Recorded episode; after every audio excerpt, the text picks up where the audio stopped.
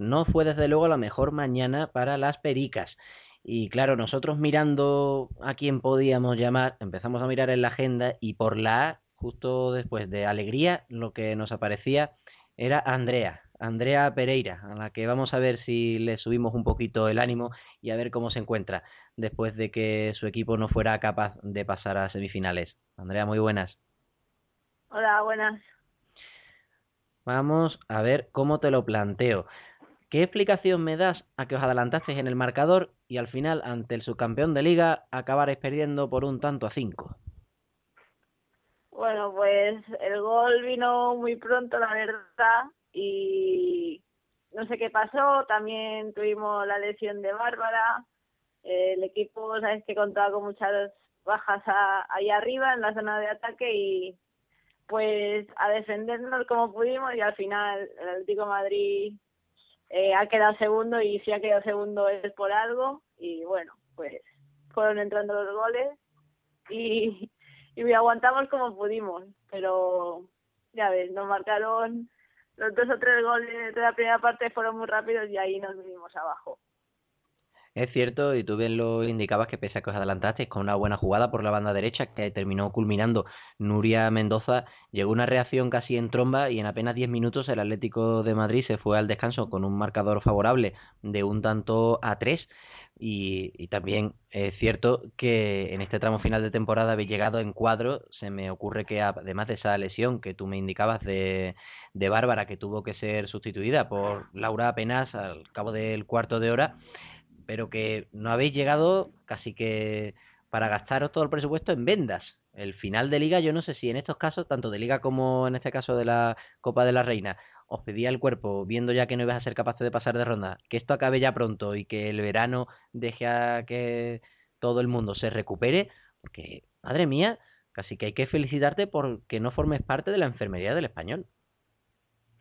Pues sí, porque este año ha sido de los duros y además justo ah, nadie quiere que se lesione nadie, pero siempre eran de arriba, de arriba, de arriba, que al final hemos tenido que acabar jugando con defensas de, delanteras. Pero bueno, lo que hay, nos hemos podido clasificar, que no es poco, viendo la temporada.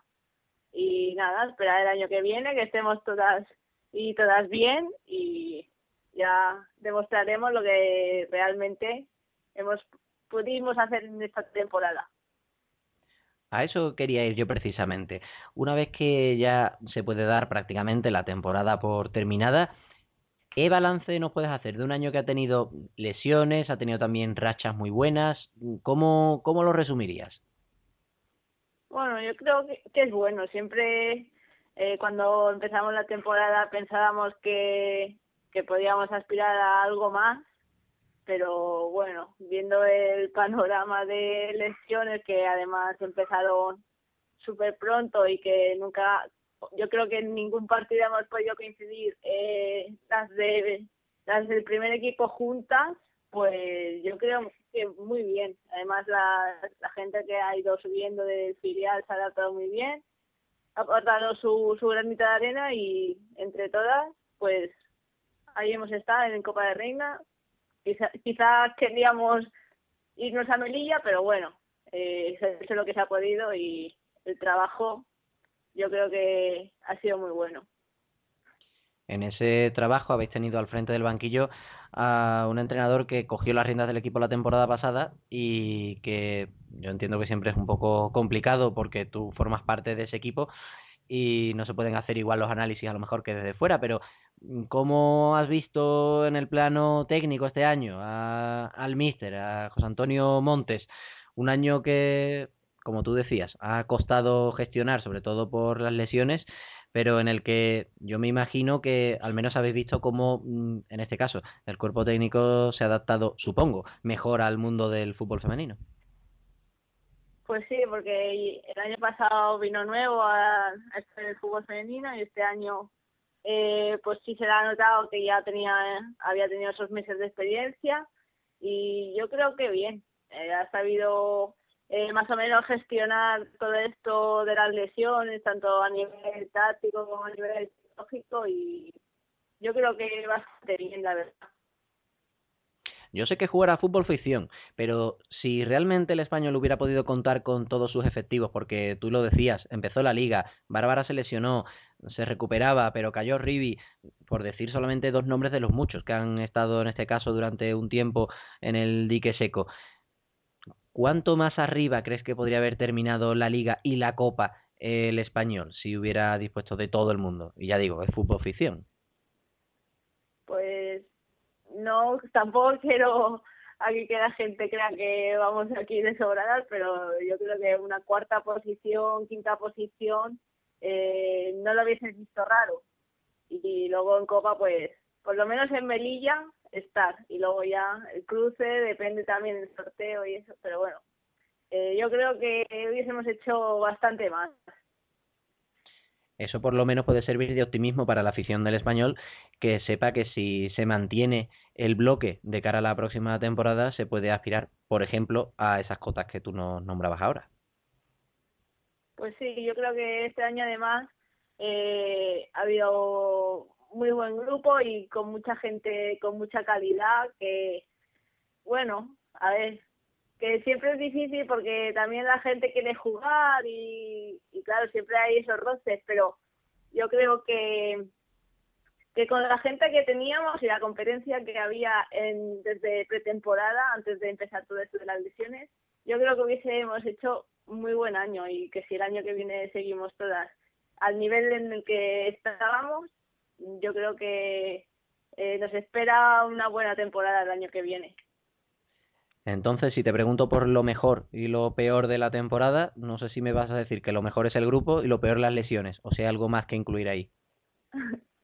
Más bueno, yo creo que sí, porque si el ambiente del vestuario ha estado muy bien. Y luego lo peor del fútbol siempre han sido las lesiones.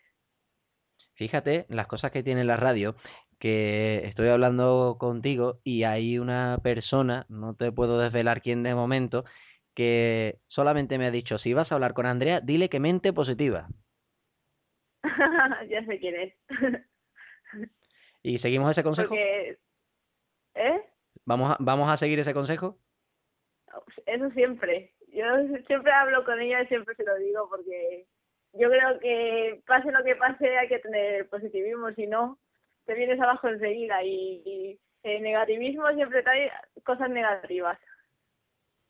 Desde luego que sí, además aún seguro que aún seguro decía que vas a aprovechar este verano entre otras cosas, que yo lo sé para poner mensajes positivos a tus compañeras en ese Instagram que en el que tanto te gusta ir poniendo cositas que desde luego en el español vaya vaya manera tenéis de darle al mundo este de la foto y el filtro que es un equipo hay una hay una filosofía ahí tremenda. Yo veo que dejáis unos mensajes muy profundos.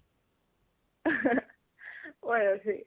No por mi parte yo porque estoy ahora tengo una temporada una racha como quieras llamarlo de leer libros de de psicología y de Rafa Nadal y de gente así del deporte y que verdaderamente enseñan y frases que me gustan las pongo.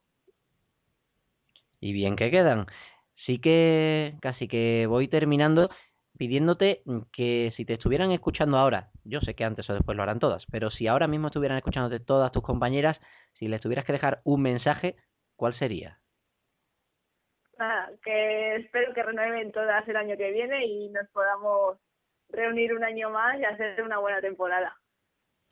Una buena temporada para la que no sé si tu objetivo, si ya te lo planteas, es precisamente lo que nos has dicho antes, que no se lesione la gente, que podáis, por ejemplo, en caso de mantenerse el bloque, aspirar a llegar a esa cuarta, quinta posición al final de la próxima temporada, pensar en la Copa.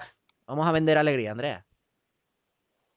¿Cómo? ¿La pregunta? Sí, te decía que no sé si ya te has puesto incluso a pensar en los retos para la próxima temporada y si, por ejemplo, a día de hoy, con la temporada 14-15 todavía mm, pendiente de terminar en lo que a Copa de la Reina se refiere, si yo te digo, en la 15-16 me firmas un cuarto o quinto puesto y una semifinal de Copa, ¿tú eso me lo firmas o todavía no? Eh, te lo firmo. yo creo que sí. Un mínimo. Yo creo que ese mínimo se puede cumplir luego lo que venga, pero está claro que hay equipos muy buenos y que el año que viene, por lo que he leído de profesionalizar equipos y eso, pues, a ver, no sé qué pasará. Pero bueno, eso lo firmo, lo firmo. Veremos lo que ocurra. No sin antes, no te voy a despedir, no sin antes preguntarte por qué tal os trata el compañero Carlos Belmar, que os ha estado siguiendo todos los fines de semana, lo hemos escuchado aquí en el Desmarque Radio, siempre nos venía contando cositas del español. ¿Se ha portado bien? ¿Le ponemos buena nota al final de curso? Yo creo que sí, muy buena, porque todo lo que sea eh, que hable sobre el español y sobre todo el femenino es de 10, porque hay muy poca gente y que nos trata así, que nos da a conocer y gente así se agradece siempre. Vamos a quedar entonces con esa cosa que ya de paso le vamos a subir el ánimo, bien que lo sé, al querido Carlos. Andrea, no te quitamos más tiempo, muchas gracias por estar con nosotros y por supuesto en lo que respecta al verano que lo aproveches muy bien para llegar a la próxima temporada con las pilas cargadas y te digo una cosa, cuando acabe, si nosotros seguimos en el próximo año futbolístico, la próxima temporada, haciendo el programa El Desmarque Radio, guardaremos tu pronóstico y si se cumple ya veremos en qué, eh, qué manera lo resolvemos. Perfecto, entonces, seguro que sí. Lo he dicho, muchas gracias Andrea. A vosotros.